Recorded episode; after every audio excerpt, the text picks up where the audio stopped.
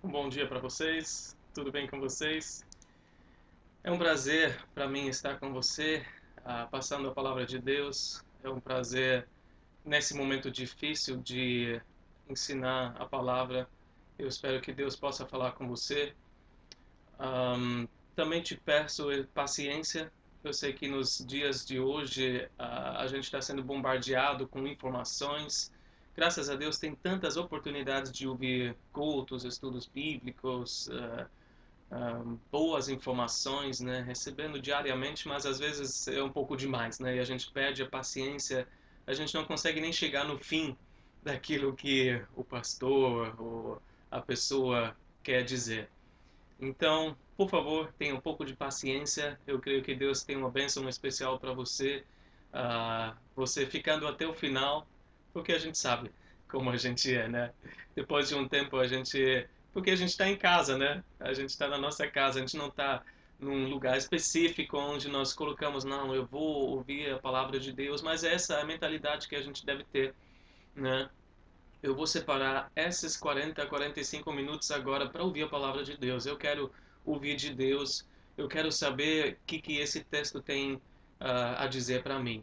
Então, encorajo você não saia daqui daqui a três minutos, que nos primeiros três minutos geralmente a pessoa já perde um pouco a, a interesse, né? Ou daqui a 10, 20 minutos, fique até o final. Eu creio que é, Deus quer falar com você. Bom, se você está com a sua Bíblia, você pode abrir comigo, ou no seu computador, no seu uh, smartphone, João 10. Nós vamos ver os versículos de 1 a 10. Nós falamos aqui no contexto ainda, capítulo 9, nós terminamos semana passada, uh, da cura do cego de nascença. E Jesus abrindo os olhos espirituais. É interessante que né, os, fariseus chegaram, nesse último estudo que nós tivemos, uh, chegaram em Jesus e questionaram a cura dele, porque para eles não teria como ser Deus, porque Jesus curou num sábado. Uh, e, e, no meio dessa forte oposição que esse cego, né, agora curado, estava experimentando, uma coisa boa estava acontecendo. Ele estava chegando cada vez mais ao entendimento quem, quem Jesus realmente era. No começo, apenas um homem, um mero homem, mas depois, no final, ele chegou ao entendimento que era o Messias que merece o louvor dele. Então, no final, ele não ganhou apenas a, a visão física, né? os olhos se abriram dele, ele conseguiu ver, mas também a visão espiritual. Ele ganhou né, os olhos abertos eh, espiritualmente. O resultado dessa história toda da cura dele foi que, infelizmente, ele acabou sofrendo, ele acabou sendo excomungado da sinagoga, da, da comunidade religiosa em que ele vivia. Mas assim que Jesus ficou sabendo disso, Jesus ah, se aproximou dele, procurou ele e se revelou de uma forma eh, que não tinha mais dúvida. E esse homem então se tornou uma ovelha de Deus, nós podemos dizer, quando os olhos dele se abriram. E esse é o nosso texto hoje, né? o pastor e as suas ovelhas. Jesus traz uma ilustração maravilhosa do pastor e as suas ovelhas que para nós hoje não faz tanto sentido porque a gente não vê pastor de ovelhas por aqui, principalmente se a gente mora em cidade. Mas era muito comum na época e por isso a gente vai explicar esse texto, o que, que quer dizer essa realidade que eles estavam vivendo com os pastores, com as suas ovelhas, para ver, uh, entender a profundidade, profundidade das palavras de Jesus. Eu sei que todos estão esperando agora. Jesus é o bom pastor. E a gente vai falar disso semana que vem. Ah, então, é um pouco de paciência para ouvir essa parte da palavra. Nós vamos estudar os versículos de 1 a 10, onde o foco é a porta. Jesus é a porta. Ele disse: Eu sou. Antes de dizer eu sou o bom pastor, ele disse: Eu sou a porta.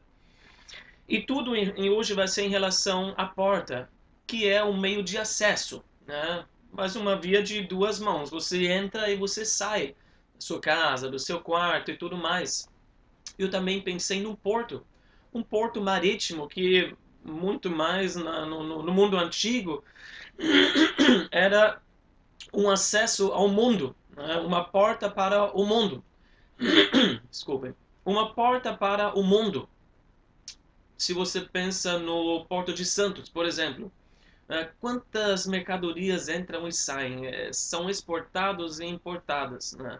É, é uma porta para o mundo inteiro, para nós aqui também, para o Brasil.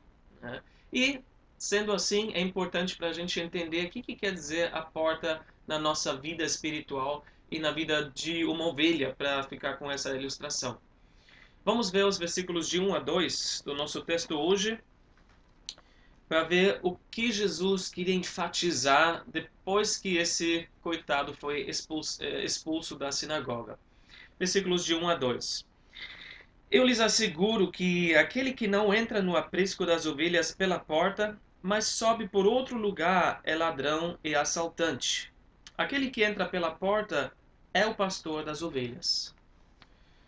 Jesus descreve, descreveu uma situação bem comum para a época. Toda a cidade tinha esse aprisco, um lugar onde se juntavam todas as ovelhas de todos os pastores daquele, daquele lugar, uh, daquela cidade durante, durante a noite. Então, durante a noite eram vários rebanhos, juntos e todos misturados, porque como você vai separar as ovelhas? Elas se misturam, né? E deitam ali, deitam aqui. Esse aprisco era um curral né, com um muro de pedras ao redor para abrigar os rebanhos e tinha um porteiro, um, um, guarda, por assim dizer, né, que ficava lá na entrada, que conhecia os pastores da cidade, sabiam uh, quem eram, ou que, né, que esse realmente era um pastor legítimo aqui, que tinha deixado as suas ovelhas na noite anterior, né, que eles estavam guardando os seus rebanhos ali. De manhã, então o pastor chegava né, a esse porteiro, ele abria a porta, o pastor chamava as ovelhas para fora e levava para os pastos para se alimentar e à noite levava de volta. Essa figura da ovelha também não era nada novo assim para os judeus da época, porque o Antigo Testamento já traz essa figura. Salmo 23, né, quando Davi fala: O Senhor é o meu pastor, então ele se comparou a sua própria vida à vida de uma ovelha e Deus sendo o seu pastor. Ezequiel 34 nos traz essa ideia também que Israel é o rebanho de Deus. E os pastores, muitas vezes, quando o Antigo Testamento fala pastores, muitas vezes se refere aos líderes religiosos ou à liderança da nação. E Deus falou: essa liderança, os pastores falharam. Eu preciso ser o pastor agora e agir como pastor e trazer o meu rebanho disperso pelos países de volta e cuidar das minhas ovelhas. Então a gente vê que não é nada novo para a mente né, dos judeus um, do século I. E a gente também entende que para nós é uma figura importante porque mostra uma dependência total porque a ovelha é um, é um animal especial. Né? É um animal muito especial, porque dizem que é um animal que provavelmente tem o menor instinto de autopreservação. Né? Se perde fácil, é, cai fácil, então facilmente se machuca e, e se, né, se, se retira daquele rebanho. Isaías 53, 6 fala isso. O profeta afirmou: Todos nós tal qual ovelhas, nós desviamos, cada um de nós se voltou para o seu próprio caminho. É fácil como para uma ovelha se desviar. Ela tem um instinto bem baixo de autopreservação, mas também não tem nenhuma defesa contra predadores, contra um lobo, contra um urso, contra um leão naquela época, não sabe se defender, né? Não tem dente, não é feroz, não é perigoso, né? é um animal simplesmente indefeso.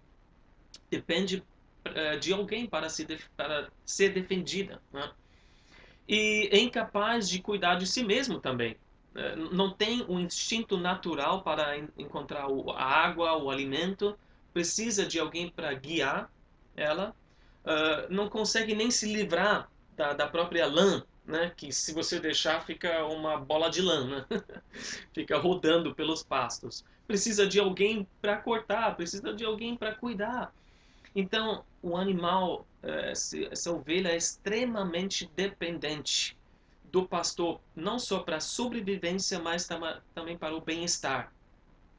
E dessa forma nós somos lembrados já que Jesus nos chama das suas ovelhas, como nós somos dependentes dele, que nós não podemos fazer nada por nós mesmos.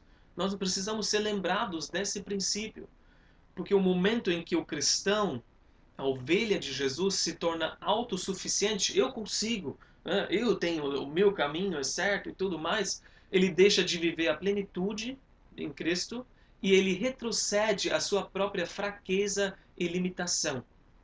Então, às vezes pode acontecer, Deus fala se você quiser viver nesse nível, tudo bem, mas você é uma ovelha, você depende de mim para tudo. Voltando para a nossa ilustração, o pastor chegando ao porteiro, como como o porteiro tinha certeza que esse realmente né, era o pastor, que as ovelhas eram dessa pessoa mesmo, porque poder, tinham enganadores, ladrões, né, que existem desde sempre. Podem falar, não, fulano me enviou, eu estou levando as ovelhas dele hoje. Poderia roubar. Qualquer um pode chegar fingir o pastor e roubar as ovelhas. Então, a primeira característica de duas que a gente vai destacar aqui, do legítimo pastor, do pastor de verdade, é que ele entra pelo meio de acesso legítimo. Ele escolhe a porta. É isso que Jesus falou. Eu lhes asseguro que aquele que não entra no aprisco das ovelhas pela porta, mas sobe para outro lugar é ladrão e assaltante. Aquele que entra pela porta é o pastor. Aquele que escolhe o, a entrada legítima, certa.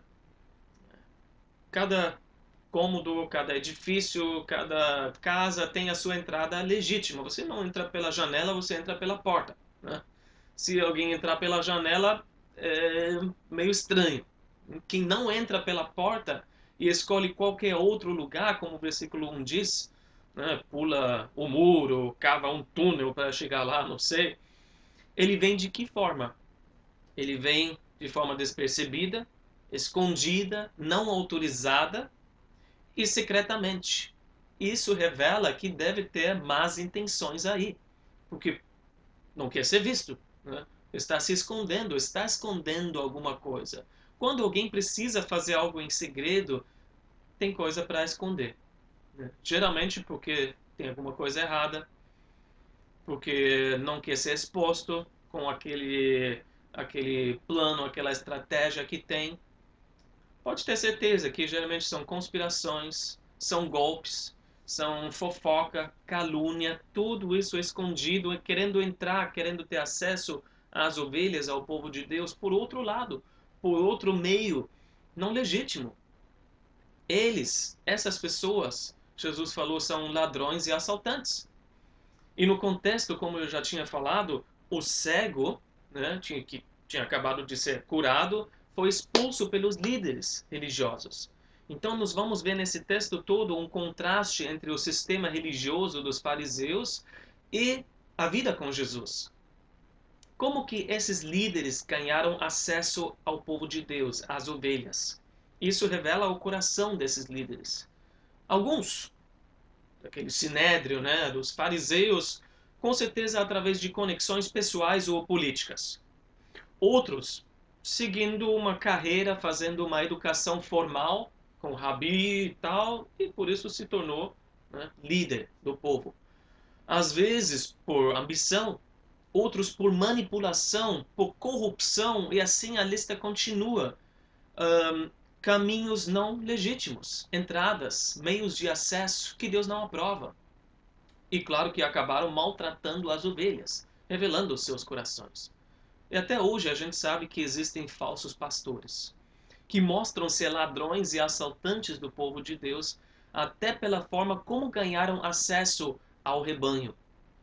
Às vezes foram conexões com pessoas importantes, politicagem, nepotismo, que é você ser parente daquele cara que está na, na liderança agora. Eu sou filho do pastor, então eu sou o próximo, né? eu sou cunhado, eu sou o, o, o primo, então eu, claro, naturalmente sou próximo.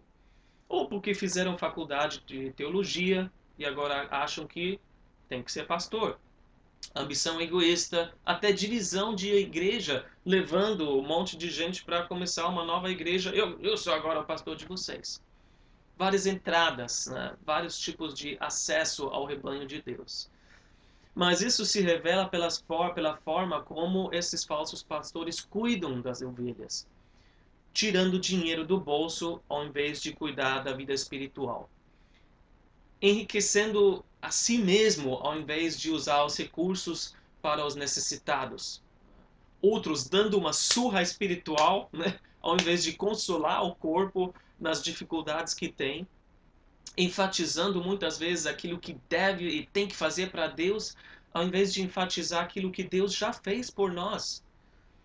Prendendo as pessoas nesse sistema religioso uh, humano, na verdade, ao invés de mostrar a liberdade pela graça de Deus. E se alguém questiona o sistema, geralmente é excomungado. Né? Se não quer um de nós, pode sair.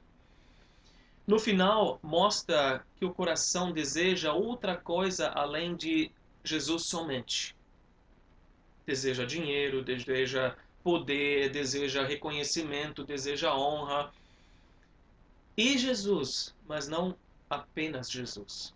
Esses são os ladrões e assaltantes dos dias de hoje. Mas também tem pastores legítimos que entram pelo, pela porta, que vêm com coração sincero de amor, que vêm com um cuidado sincero para com as ovelhas. Não tem nada para esconder, não tem nenhuma agenda secreta por trás. Estão apenas respondendo um chamado de Deus. Como Paulo falou, 1 Coríntios 9, 16, ele falou: Contudo, quando prego o evangelho, não posso me orgulhar, pois não me, eh, pois me é imposta a necessidade de pregar. Aí de mim se eu não pregar o evangelho. Não é uma opção para mim, é uma necessidade. Eu recebi esse chamado, eu estou vivendo.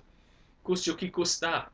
Eu não, não sigo uma agenda pessoal de me promover, autoexaltar. Não, o único desejo é agradar a Deus. E, esse pastor legítimo entende que a liderança não é ter mais poder, mas sim é poder servir, uma oportunidade, oportunidade para servir mais aos outros. Essa é a liderança. Se a gente olhar para Jesus como nosso pastor, que obviamente é, a gente tem que falar também nesse estudo, né? não apenas a porta, mas ele é o, o pastor. Qual porta Jesus escolheu para entrar?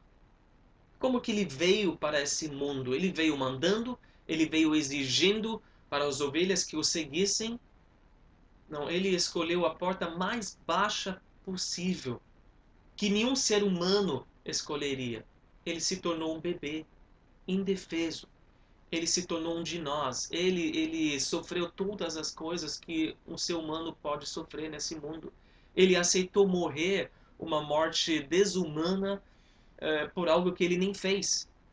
Tudo isso é a porta que os profetas no Antigo Testamento já tinham dito. São esses os sinais que o verdadeiro pastor Messias vai ter. E ele entrou por essa porta e por isso ele é o legítimo pastor. Mas tem mais uma característica que a gente quer destacar aqui, versículos de 3 a 6, do legítimo pastor. Vamos ler versículos de 3 a 6. O porteiro abre-lhe a porta e as ovelhas ouvem a sua voz. Ele chama as suas ovelhas pelo nome e as leva para fora.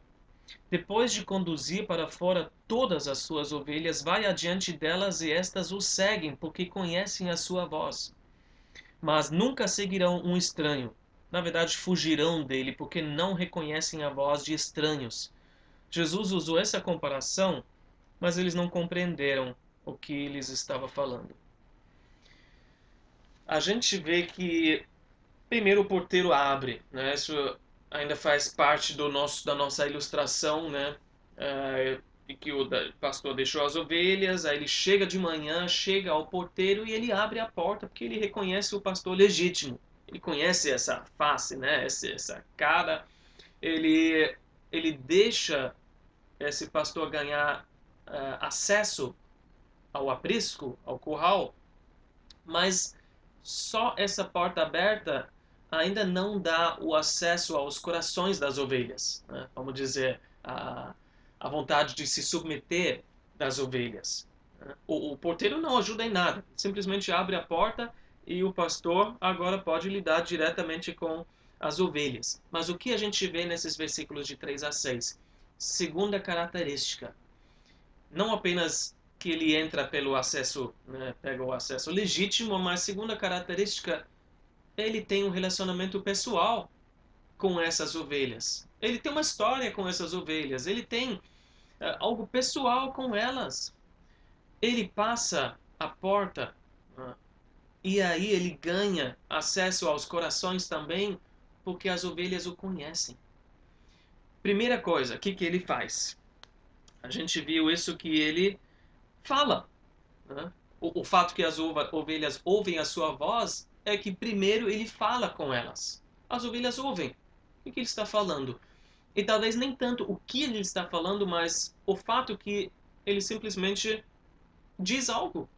O som da sua voz sai e as ovelhas já ficam automaticamente mais tranquilas ao ouvir a frequência única da voz do pastor.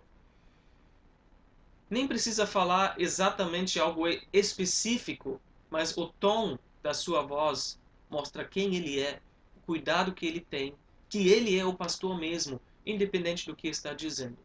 Mas a gente também vê o, que é que ele está dizendo. O que, que é? O que, que, ele diz? Ele fala, vamos lá, gente. Aqui ele fala, chama as ovelhas pelo nome. O que, que ele diz? Ele chama-as pelo nome. Dizem, não sei como que hoje em dia, que os, os pastores naquela época do Oriente Médio davam nome às ovelhas, assim como a gente dá nome aos cachorros, gatos, peixes, sei lá o que a gente tem uh, animais de estimação. Então cada uma tinha o seu nome. Isso mostra que conhece pessoalmente, individualmente cada ovelha. Estava presente com certeza na hora que nasceu ali no campo, talvez ali no curral, quando chegou a esse mundo. Conhece o caráter daquela ovelha, ser mais teimosa, ser mais mansa. Conhece os pontos fortes e fracos, e assim a gente vê nos evangelhos também que Jesus sempre tem um relacionamento pessoal conosco. Não através de outra pessoa ou chamando um grupo inteiro. Vamos lá, todo mundo agora. Não, ele chega sempre individualmente no seu coração. Ele te chama pelo nome.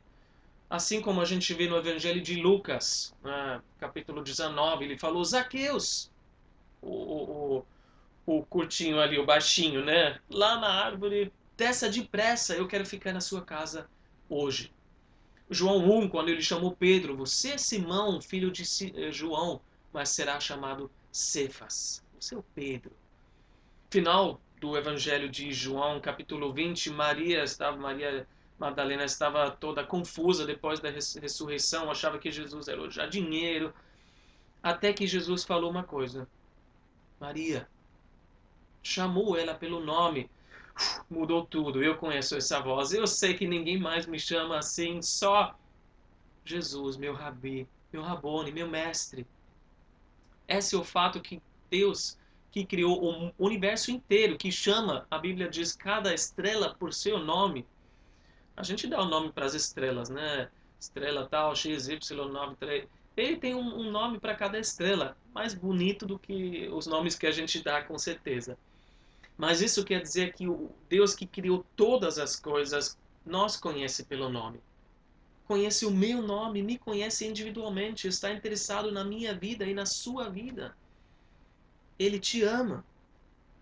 Ele deixou tudo para trás para estar com você, para ter comunhão com você. E nada se compara quando você ouve a voz de Jesus, talvez pela primeira vez, mas toda vez que você ouve a sua a voz dele, é um momento especial. Nada se compara com isso. Eu espero que você possa ouvir a voz desse pastor. Em segundo lugar, depois de falar e chamar as ovelhas, e ele as leva para fora, diz. Qual o plano dele? O que, que ele quer fazer? A gente sabe, Salmo 23, ele as leva para águas tranquilas e pastos verdes. Ele tem um bom plano. Ele tem um plano maravilhoso, você pode confiar. E o versículo 4 nos diz ainda que ele as conduz. Várias coisas importantes nessa, nessa palavra. Primeiro, no original, gente não vê isso no texto português, mas no original é a mesma palavra de João 9:34 que fala que o cego que foi curado foi expulso e o expulsaram da sinagoga. Ele foi forçadamente levado para fora. Tchau, chute né, no traseiro e nunca mais volte. Talvez tenha sido assim, não sei. Ele foi levado para fora, ele foi conduzido forçadamente para fora. Agora Jesus usa a mesma palavra.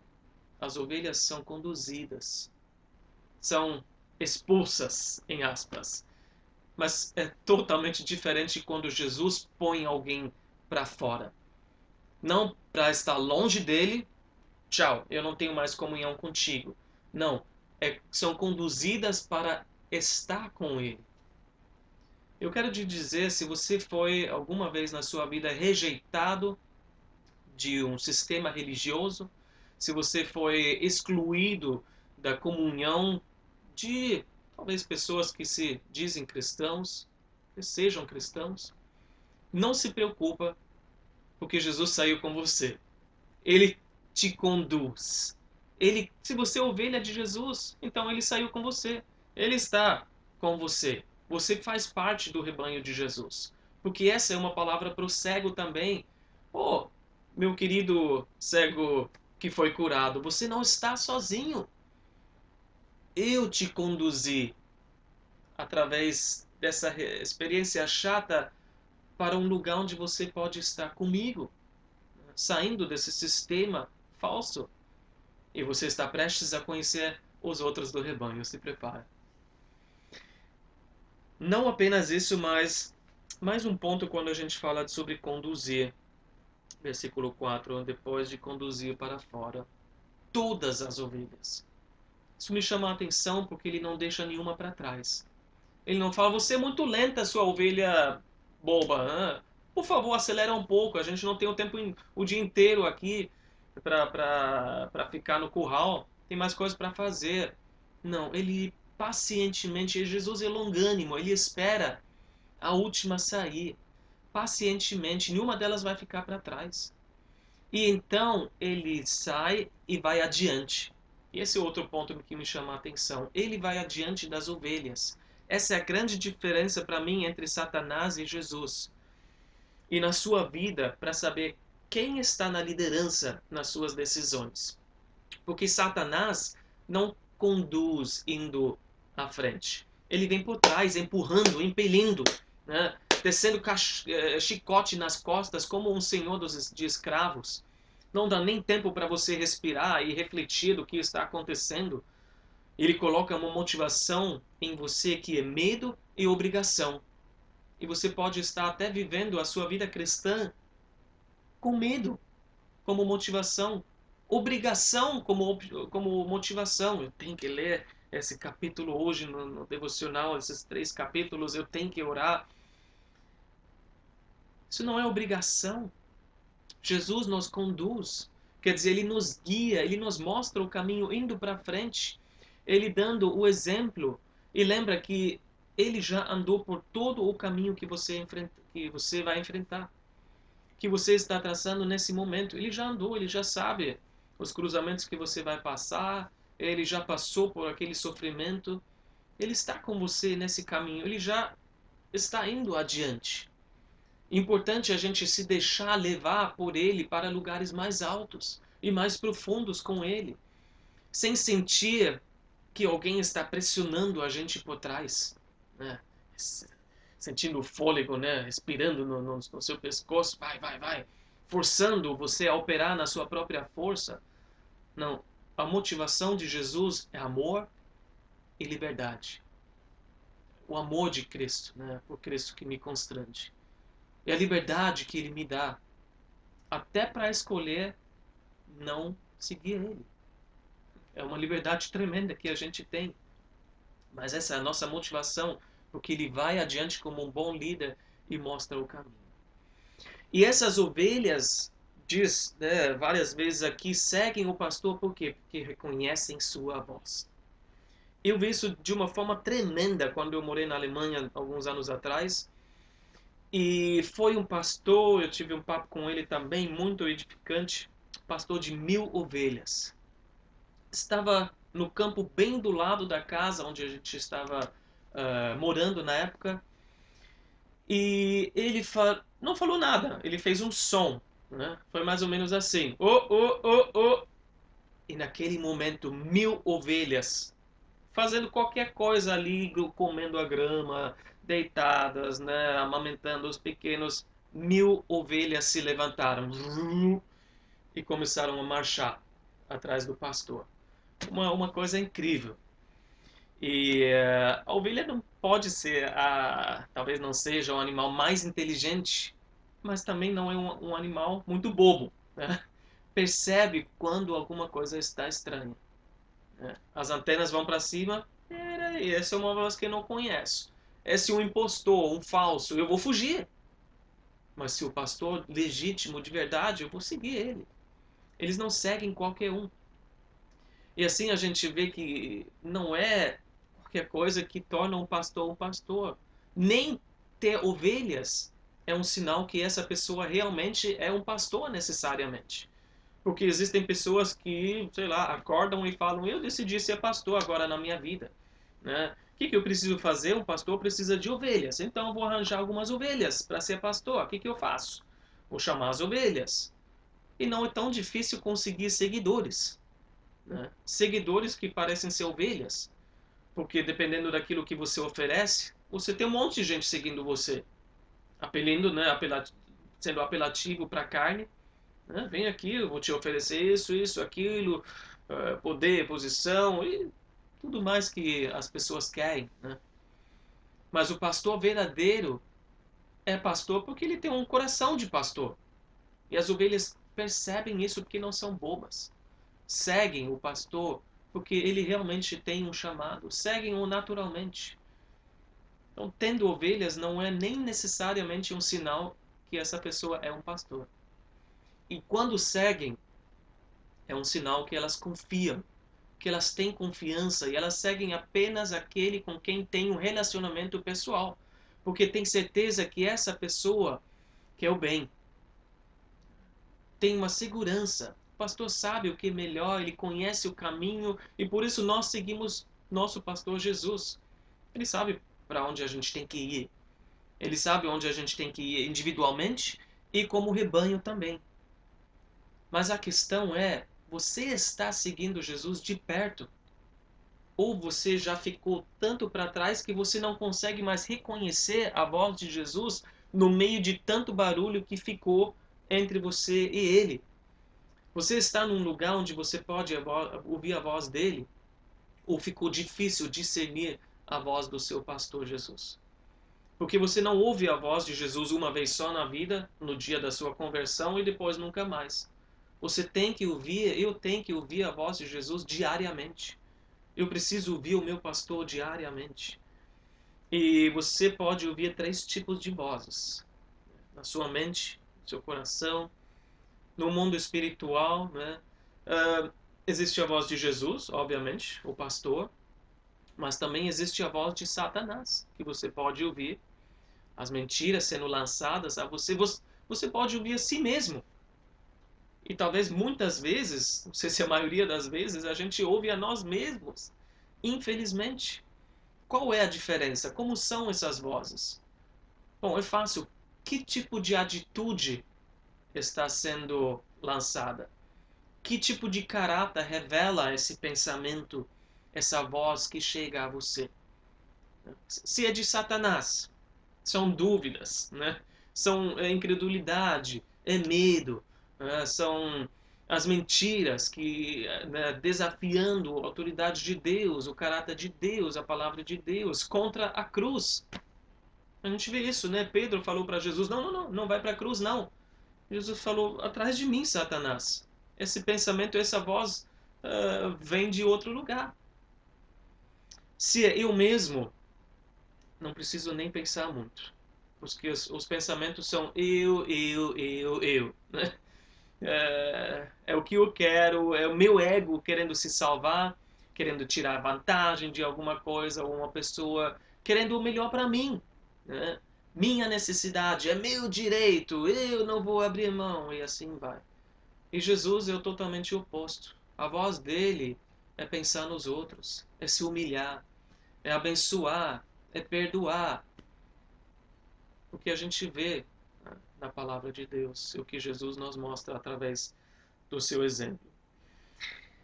Versículo 6 então nos mostra que os fariseus ouviram, mas não entenderam nada.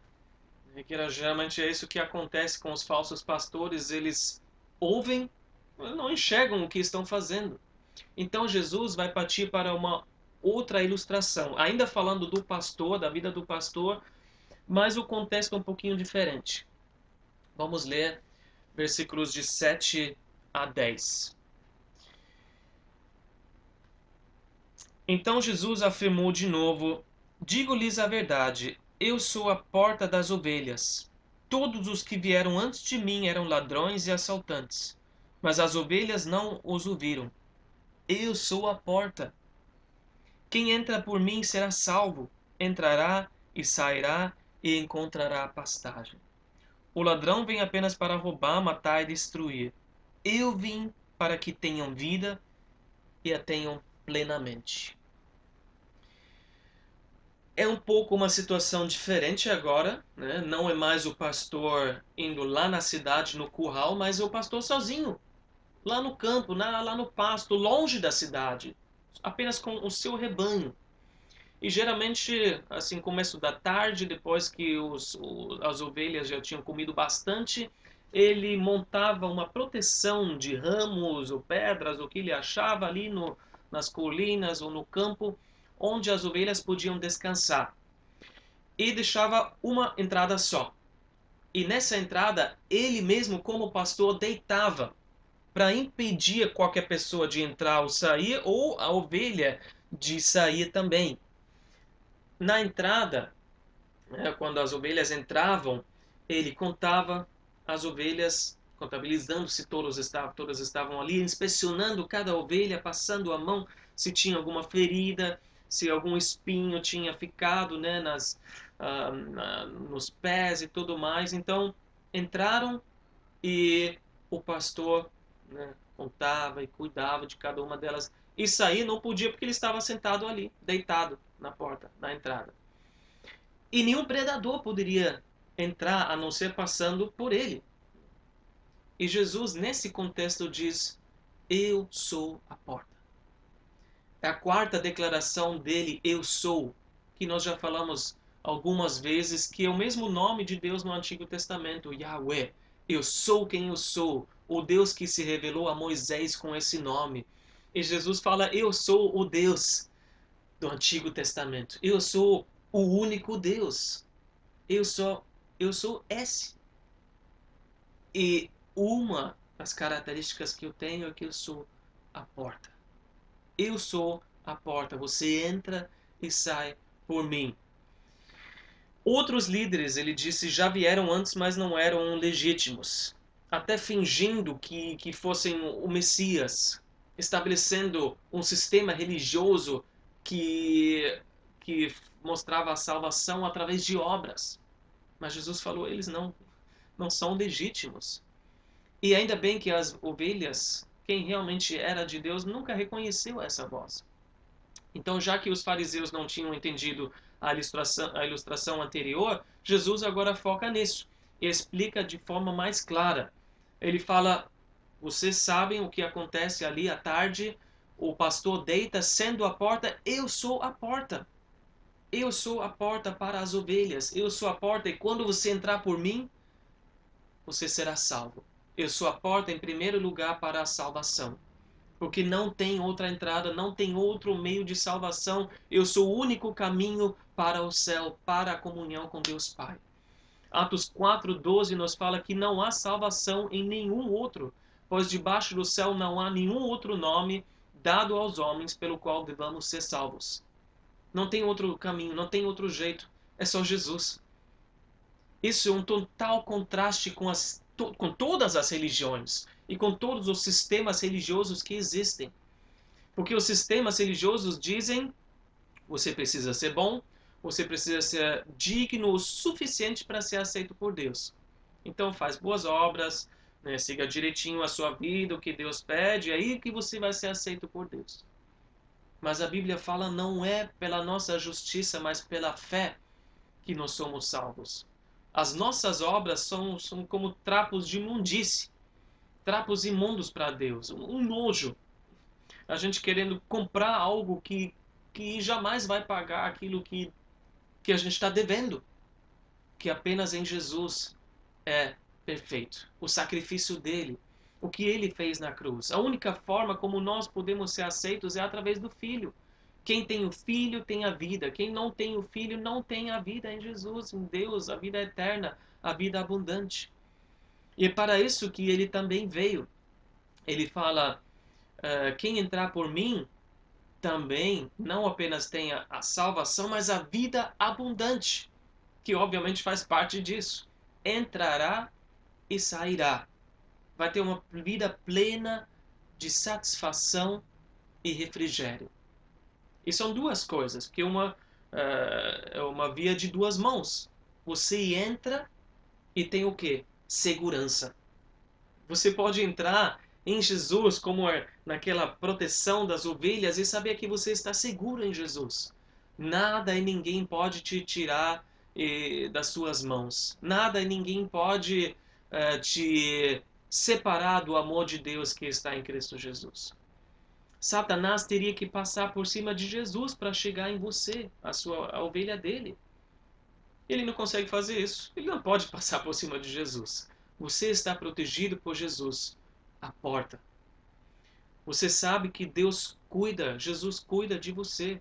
Você entrou então você passou debaixo da sua vara, ele contabilizou a sua vida, ele está ciente de tudo que está acontecendo, ele cuida das suas feridas, ele enfaixa uh, as suas feridas, ele passa o bálsamo para curar. Você entrou, então você está salvo. Mas você também pode sair, você pode entrar e sair por essa porta. Isso nos mostra a liberdade, porque Jesus também falou: Você pode estar em qualquer lugar do mundo, eu estou com você. Eu estou, aliás, enviando vocês, ele disse em Mateus 10, 16, como ovelhas entre lobos. Agora, às vezes a gente fala, né? É uma tarefa difícil. É, Para isso que eu dei o meu nome, né? Para ser uma ovelha entre lobos, é uma missão de, de suicídio, né? Mas não é. Porque Jesus agindo através de nós, nós estamos, eh, somos sendo dependentes dele. Ele faz coisas grandiosas através de ovelhas no meio de lobos. E ele nos deu bastante sabedoria e tudo que a gente precisa para não apenas sobreviver no meio de lobos, mas sendo enviado, sendo alguém com uma missão entre os lobos. Nós somos as suas ovelhas. Eles nos leva para fora tendo essa liberdade, mas também tendo plena liberdade para receber tudo que ele tem para nós, porque ele nos leva para onde? Onde há alimento para nós, alimento espiritual em abundância. Levará para pastagem, encontrará pastagem, diz o versículo. Não apenas ele nos leva para sobreviver. Ele, ele não quer que a gente apenas passe o dia assim mal consegue passar o dia, ah, mais um dia, não consigo nem levantar da cama. Ele quer que a gente cresça, ele quer que a gente prospere como filho de Deus, vivendo essa aventura da fé, de uma vida pela fé. Essa é a vida abundante que ele trouxe para nós, uma vida de satisfação. Mas, versículo 10 também fala que existem pessoas que querem roubar isso de nós. Aliás, esses sistemas religiosos por trás do qual Satanás se alegra. Né? E Satanás acaba roubando o nosso amor, a nossa alegria, a nossa paz. Ele está interessado em nós enfraquecer. Ele quer matar o nosso testemunho, a esperança de muitos. Ele quer destruir geração por geração sem conhecer Jesus. E talvez ele esteja até roubando a tua alegria, a tua paz por causa da pandemia. Não que a gente fala, ah, Satanás está fazendo tudo isso. Não, mas ele usa também, assim como Deus usa essas situações, essas circunstâncias que a gente passa para roubar a nossa paz. Quando a gente tem que lembrar que a vida abundante não está ligada diretamente às nossas circunstâncias. Porque aí, se tudo está ótimo, está bem na sua vida, você pode ter abundância em Jesus, em momentos de hoje não pode ter. Não, a vida abundante está fincada, está ligada diretamente com quem Jesus é. E Jesus não muda.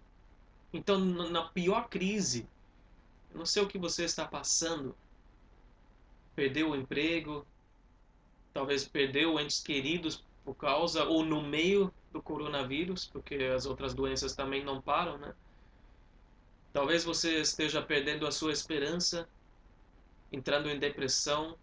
Eu não sei o que está acontecendo, que está roubando a tua alegria e a tua paz, mas Jesus está te oferecendo hoje vida abundante se você é uma ovelha dele. Satanás conseguiu também de muitas formas roubar os cristãos, porque ele conseguiu mentir e convencer que tudo depende de nós, não é? Isso é a frustração de um, de um sistema religioso, é, da gente querendo ser salvo pelas obras, ou da gente quer ser justificado pelos nossos próprios atos e a nossa performance. Porque esse é o problema dos sistemas religiosos. Eles te falam o que Deus exige de você, mas não te dão poder nenhum para viver de acordo. Então você vive frustrado o tempo todo. Eu sei o que tem que fazer, mas não consigo. Mas com Jesus é totalmente diferente. Cristianismo não é religião, é totalmente diferente. Porque Jesus disse: Ó, é assim que você precisa viver, mas você não consegue. Lembra, nós somos ovelhas. Ele fala: sem mim vocês não podem fazer nada. Vocês não conseguem fazer nada sozinhos. Vocês são ovelhas, eu sou o pastor. Vocês são totalmente dependentes de mim. Então ele fala: confia em mim. Confia. Me siga. Confia em mim, porque se você entrar por mim, você será salvo. Eu vou habitar em você. Vou fazer de você uma nova criação eu vou te dar o poder para você poder viver, para você conseguir viver a forma que você deve. Eu quero que você tenha a vida abundante e a comunhão com o Pai. E Jesus é esse poder que nós precisamos. Jesus é o poder para viver uma vida abundante de Deus. Jesus tem essa vida abundante para nós. Mas nós recebemos isso somente por Jesus como porta e nós mantemos essa vida somente através de Jesus como porta, com, como conexão diária por quem nós saímos e entramos. Vivendo cada momento, até o momento mais trivial da nossa vida, mais comum da nossa vida, em conexão com Jesus. Entrando, saindo, acordando, fazendo os nossos nossas tarefas e deveres e deitando. Ele nos chama para uma vida constante com Ele. É uma pergunta legítima, eu creio, a qualquer momento da sua vida. Se perguntar, eu tenho realmente a vida abundante que Jesus prometeu? E talvez precise de uma confissão. E você olhar no seu coração e falar: Jesus, eu nunca experimentei essa vida abundante. Não não sei do que o Senhor está falando. Ou talvez você esteja faz, fa, dizendo no seu íntimo: Eu sei como é, mas eu perdi. Hoje não, eu não estou vivendo mais, eu não estou tendo nesse momento a vida abundante que Jesus prometeu. Então, que essa confissão te leve a um pedido, a uma súplica. Senhor Jesus, eu quero ser a tua ovelha, ou então eu já sou a tua ovelha eu quero experimentar a vida abundante. E Jesus vai te dar, porque é o prazer dele de nos dar aquilo que ele prometeu. É para isso que ele veio. Então vamos orar. Eu convido você a se humilhar diante de Jesus e ver ele como a sua porta, o acesso para você ter a salvação, a eterna segurança nele, mas também para ter a vida abundante em cada momento da sua vida. Te convido a orar, a orar nesse momento comigo. Senhor Jesus, obrigado pela tua palavra. Obrigado pela tua presença na nossa vida, na vida de cada um que está ouvindo, Senhor, que está ligado, Senhor, a, a esse estudo nesse momento. Eu te peço, Senhor, para todos nós que queremos experimentar a vida abundante de uma forma mais profunda, mais plena, Senhor. Se a gente só passou pela superfície, Senhor, da vida abundante, e a gente sabe que tem mais porque não tem fim, Senhor. Quando nós entramos uma vez na no teu amor, Senhor, vendo as, as dimensões do teu amor, a gente sabe que a gente entra e continua continua entrando pelo acesso certo que é Jesus. Em ti, Senhor, a abundância. A, Senhor, alegria infinita. Poder infinito a paz infinita e amor infinito, Senhor. E nós estamos apenas começando a descobrir como que isso se aplica à nossa vida, como a gente pode experimentar isso, Senhor, a cada dia. Eu peço, Senhor, se houver alguém que ainda não é ovelha do teu rebanho, que possa entrar hoje, Senhor, pela porta que é Jesus, pelo teu sacrifício, pela tua morte na cruz e colocar a sua confiança em ti. E todo o resto que já te conhece, Senhor, que nós possamos receber, Senhor, e experimentar cada vez mais a vida abundante que o Senhor trouxe. Obrigado, Senhor, por ser a porta, por ser o, o nosso pastor e por ter nos dado a clareza, Senhor, e o entendimento espiritual para a gente entender isso. Cura as nossas feridas também, emocionais, espirituais e físicas. Senhor, estenda a tua mão sobre nós e nos ajude ah, mantemos, Senhor, o privilégio de estar em paz, de experimentar alegria e de viver o teu amor e espalhar o teu amor. Pelo poder do Senhor que atua em nós. Em nome de Jesus. Amém. Que bom que você ficou até o final. Parabéns. ah, eu sei que, como eu disse no começo, são dias difíceis, mas é isso que Jesus também prometeu. Últimos dias seriam dias difíceis. Eu espero que você consiga se alimentar uh, constantemente com a palavra de Deus e principalmente que você consiga ouvir a voz do bom pastor Jesus. Separa um tempo hoje, encorajo você, se você tiver um, um quarto mais tranquilo, uma área em que você pode se retirar, fechar a porta e buscar o Senhor ali no silêncio né, do seu coração, um, sozinho junto com Ele, para que você possa ouvir a voz dele, receber a direção, ouvir Ele chamar você pelo nome, que é maravilhoso. Espero que você possa ouvir a voz do bom pastor hoje e toda essa semana. Que Deus abençoe uma ótima semana e espero que você possa seguir esse estudo de João conosco aqui no canal. Deus abençoe.